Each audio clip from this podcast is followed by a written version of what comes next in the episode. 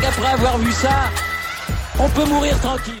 Bonjour à toutes et à tous et bienvenue dans ce podcast pour débriefer la première semaine de ce Tour d'Espagne 2022, cette première semaine avec les premières étapes en Espagne, les arrivées au sommet, les, arrivées type Vuelta avec des cols très très durs et très très courts.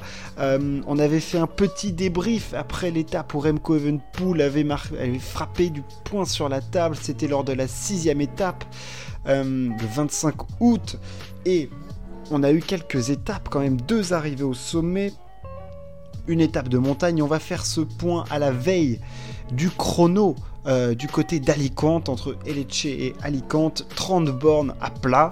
Euh, ça va faire mal à certains, mais on est obligé de débriefer les deux étapes, la 8 et la 9e, parce qu'il y a énormément d'enseignements à tirer. Euh, enfin énormément, oui et non. C'est-à-dire qu'il y en a un qui est très très fort, très très au-dessus du lot, euh, qui est extrêmement impressionnant et ça fait très plaisir de le voir à ce niveau-là. Euh, Remco Evenpool a assoit sa domination encore plus euh, sur la Vuelta. Euh, il se passe la même chose euh, dans l'école avec Remco Evenpool, sachant qu'on avait deux étapes différentes. Hein. la huitième du côté de Colao Fanquaya, c'était un col de première catégorie, hein, plutôt difficile avec un enchaînement de deuxième et de troisième catégorie. Et la neuvième étape du côté de Las Praeres, c'était typiquement Vuelta, un enchaînement de col et un col très dur, très court, 4 bornes à 12%. Le type d'effort qui convient très très bien à Evenpool, euh, on l'a bien vu en ce début de Vuelta, un effort d'un quart d'heure, 20 minutes, c'est sa cam, ça marche très très bien, il met les watts, il développe, il met à la rue tout le monde, c'est-à-dire qu'il se met à un rythme et personne ne peut le suivre. Euh, là où on va l'attendre, évidemment, ça va être sur euh, les cols beaucoup plus longs, il y, en, il y en aura du côté de la Sierra Nevada. Le fait est que pour l'instant, les ascensions qui sont proposées lui conviennent à la perfection.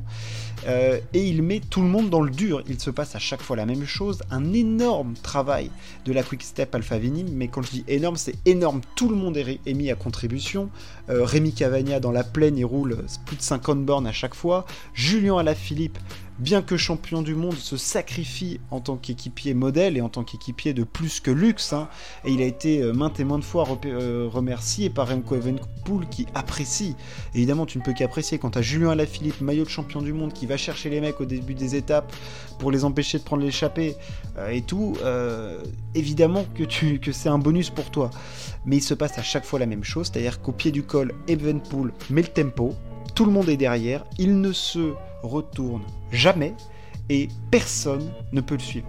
Enfin, ou alors un peu mais pas trop. Euh, euh Mass, lors de la huitième étape, a bien tenu, avec, avec Roglic euh, notamment. Euh, lors de la neuvième étape, personne n'a pu le suivre. C'est-à-dire que sur 4 bornes, il a mis 35 secondes à Ayuso, 5, je sais plus combien à Mass, 52, et peut-être 40 à Carlos Rodriguez, enfin un truc assez violent quand même. Euh, et, du coup, il se retrouve avec des écarts monumentaux. Euh, parce que lors de l'étape de l'âge pré-RS, euh, il met il met quoi Il met euh, à Ayuso, ouais, il lui met 34 secondes. Il en met euh, à Carlos Rodriguez. Oh putain, non, c'est violent, c'est très très violent. Euh, il, en met, il en met 54. donc, non, les, écarts sont colossaux pour Remco Evenpool.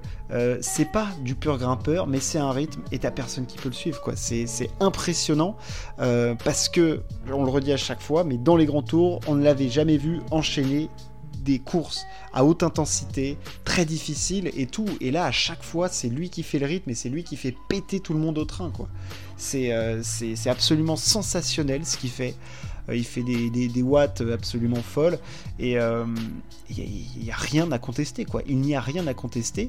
Et pour l'instant, du coup, Evenpool, il a une 12 d'avance sur Henrik Mas une 53 d'avance sur un Roglic qui est clairement pas le grand Primoz Roglic. Il a 2,33 sur Carlos Rodriguez et 2,36 sur Juan Ayuso. Et, pour moi, Ayuso et Rodriguez sont peut-être, avec Henrik Mas, les trois à même de pouvoir le contester un peu, puisque ce sont ceux qui tiennent le plus longtemps dans sa roue. Euh, Primoz Roglic m'inquiète un petit peu, parce que même sur des ascensions comme euh, Lech Preres, où lors des années où il gagne la Vuelta, il met tout le monde dans le dur et tout, sur des trucs assez courts où il faut du punch euh, et tout. Euh, là, Primoz Roglic, il a pris un tir complètement énorme. Donc, euh, je vois bien Mas, Rodriguez et Ayuso comme les plus forts derrière Evenpool, mais vraiment derrière, quoi. Et ce qui me fait très peur, c'est que demain, on va avoir, enfin, ou aujourd'hui, ça dépend quand vous écoutez ce podcast, on va avoir un contre-la-montre de 30 km, plat, où ça va faire très très mal. C'est-à-dire qu'Henrik Mas, il va prendre au minimum 2,30. Il va prendre au minimum 2 minutes 30. Grand minimum. Des mecs comme Rodriguez et Ayuso, il faut voir après 10 euh, jours de compète euh, dans un grand tour euh, comment ils font parce qu'ils sont exceptionnels eux aussi. Jeunes, espagnols et tout. Mais Ayuso, il a que 19 ans. Il n'a pas l'expérience des grands tours et tout. Donc c'est des efforts compliqués à gérer. Mais c'est vrai que Evenpool est clairement au-dessus de la mêlée. Il n'y a rien à dire. Et si garde ce niveau-là, il remporte la Vuelta avec des écarts énormes. Parce qu'il n'y a personne qui peut le contester. C'est simple, il se met à son seuil, sauf que le seuil, il est au-dessus de tout le monde. Donc il n'y a personne qui peut le suivre. C'est-à-dire que c'est de la lessive, il lessive tout le monde. Et derrière, bah, c'est sauf qui peut. C'est-à-dire qu'au pied du col, tu as, la Quick Step qui a roulé à fond. Euh, euh, et, après, euh, et après c'est Remco qui fait le boulot. alors, c'est vrai que en bilan, puisqu'on est là pour faire un bilan, la Quickstep Alpha Vinyl travaille énormément. Elle est mise en contribution, il n'y a aucune équipe qui l'aide. Euh, la Quickstep décide si oui ou non euh, l'échappée doit gagner ou pas. On le voit en interview, après ils sont, ils sont très transparents là-dessus. Par exemple, Alej Preirech, il voulait pas que, que l'échappée gagne. L'étape où Jevine gagne la huitième, bah, il tombe sur un os parce que l'Australien il est clairement euh, sur une autre planète en montagne depuis le début de, la Vuelta. Il est peut-être au même niveau qu'Evenpool, ce qui est juste stratosphérique. Et, euh, donc la Quick Step est beaucoup mise à contribution. Euh, la question qu'on peut se poser, c'est est-ce que cette équipe hein, qui n'est pas faite pour les grands tours, clairement pour protéger un leader et tout. Il y a des coureurs d'expérience, bien évidemment, comme Julien. Il y a des très jeunes comme Von Wilder qui, sont très forts en montagne. Euh, on a perdu un Peter Seri. Euh, Rémi Cavagna aide dans la plaine et tout, mais c'est vrai que les efforts qui sont consentis pour à chaque fois amener Remco en bas sont quand même conséquents. Est-ce que cette équipe ne peut pas devenir le point faible d'Evenpool hein, Parce que on pense bien peut-être qu'à un moment, euh, des, masses, des Ineos et tout vont essayer de faire péter le cocotier pour mettre le Belge euh, en difficulté, à moins qu'on ne puisse pas et qu'on, euh, déjà à partir de, demain, à la fin de demain, Evenpool, il peut avoir peut-être deux minutes d'avance sur Primoz Roglic, parce que je pense qu'il ne reprendra pas beaucoup sur Primoz, mais sur les grands coureurs en montagne, il peut avoir plus presque 4 minutes d'avance. Donc est-ce qu'on va déjà courir dans les autres équipes pour la deuxième, troisième place? Et dans ce cas-là, des équipes comme euh, ça peut être la Movistar, ça peut être UAE, ça peut être Ineos pour Carlos Rodriguez, vont rouler en fait contre les autres mecs qui jouent le podium. Et dans ce cas-là, ça viendrait soulager la Quick-Step Alpha Vinyl. C'est aussi possible. Euh, parce que si on voit qu'on ne peut pas décomponer Remco Evenpool, on va jouer, on va jouer placé. Après, il faut pas oublier que la question qu'on se pose tous, c'est est-ce que Remco est capable de tenir ce niveau-là sur trois semaines? Parce qu'on n'en a pas la réponse. C'est simple. Et donc la question, elle est légitime. C'est pas de se dire euh, Remco, il va craquer et tout. C'est-à-dire que là, pour l'instant, c'est le plus fort. Il n'y a pas de débat. Il roule plus vite que tout le monde. En montagne, c'est le meilleur. En chrono aussi. Il a une équipe très forte. Euh, il a fait des progrès en descente sur des descentes très sinueuses. Euh, où on sent beaucoup plus en confiance, il paraît hyper serein, il est affûté comme jamais, enfin je veux dire c'est du grand grand Evenpool, c'est-à-dire que c'est pas celui qu'on voit parfois se faire lâcher dans les courses d'une semaine, lâché à 30 bornes d'arrivée dans l'avant-dernière ascension, euh, là c'est pas du tout ça.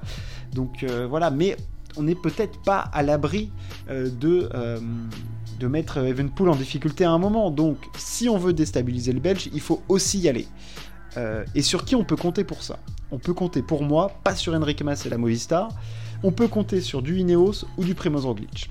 Euh, parce que ce sont deux équipes qui ont. Alors bon, il n'y a plus Sepkus maintenant, ce qui est un peu compliqué, mais ce sont deux effectifs qui ont en leur sein euh, des coureurs euh, capables de faire péter et de faire péter des attaques et de mettre en difficulté un coureur comme, comme Remco.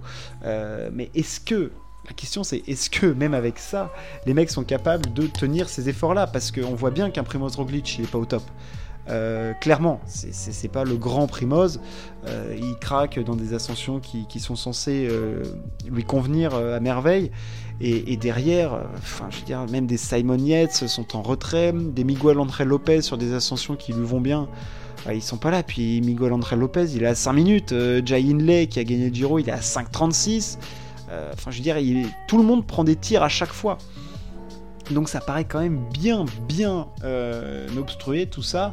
Et Evenpool, à la fin de la deuxième semaine, il peut avoir peut-être 4 minutes d'avance sur tout le monde. Enfin, je veux dire, ça, peut faire très très peur. Et les déclarations des autres coureurs euh, vont dans ce sens-là. C'est-à-dire que là, je viens de voir une déclat de, je sais plus qui c'est, euh, je sais plus quel coureur c'est, euh, qui a dit euh, Evenpool à ce niveau-là, euh, voilà, c'est Almeida qui dit à ce niveau-là, seul Pogachar peut suivre Evenpool. alors ça, ça fait un peu peur quand même, mais d'un autre côté, c'est excitant parce qu'on a envie de se dire, on a envie de le voir face à ces gros coureurs-là. Mais bon, on n'en est pas là, mais c'est clair qu'il fait très très peur Evenpool tellement il est, puissant et impressionnant, vraiment impressionnant. Et de voir le, prodige annoncé répondre comme ça, c'est vraiment c'est franchement ça fait plaisir parce que on en annonce souvent des mecs, ah, ça va être le futur, machin. Là, on l'a sous nos yeux et il faut en profiter parce que c'est clairement un extraterrestre. Et, ce qu'il a fait dans les deux, euh, deux jours de suite, c'est, à dire tout le monde derrière moi et vraiment sensationnel, sensationnel. Euh, cependant, on a aussi vu que Ayuso, à la fin de la montée à la RS, il reprend un peu de temps à Evenpool. Ils ont géré leur effort différemment. Il finit quand même à 35 secondes sur 40 euh, bornes. À voir comment ça aurait terminé. Euh, j'espère que ce podcast vous a plu. La Vuelta continue. Hein. On a donc le contre-la-montre. On a deux jours d'accalmie. Euh, enfin, on a un jour d'accalmie avant de retrouver euh, une, course de côte avec juste une première catégorie à la fin euh, lors, de la 11 lors de la 12e étape. une étape plus compliquée du côté de la Sierra de la Pandera lors de la 14e. et évidemment, l'étape de la Sierra Nevada qui sera pour moi le juge de paix pour Remco Evenpool lors du, du 4 septembre. Étape numéro 15, c'est pour moi euh, l'étape où RMCO doit être mis en difficulté, il n'y en a pas une autre. Euh, j'espère que ça vous a plu. Euh, n'hésitez pas à partager et à vous abonner. On se retrouve très très vite pour parler sport. Ciao, à plus.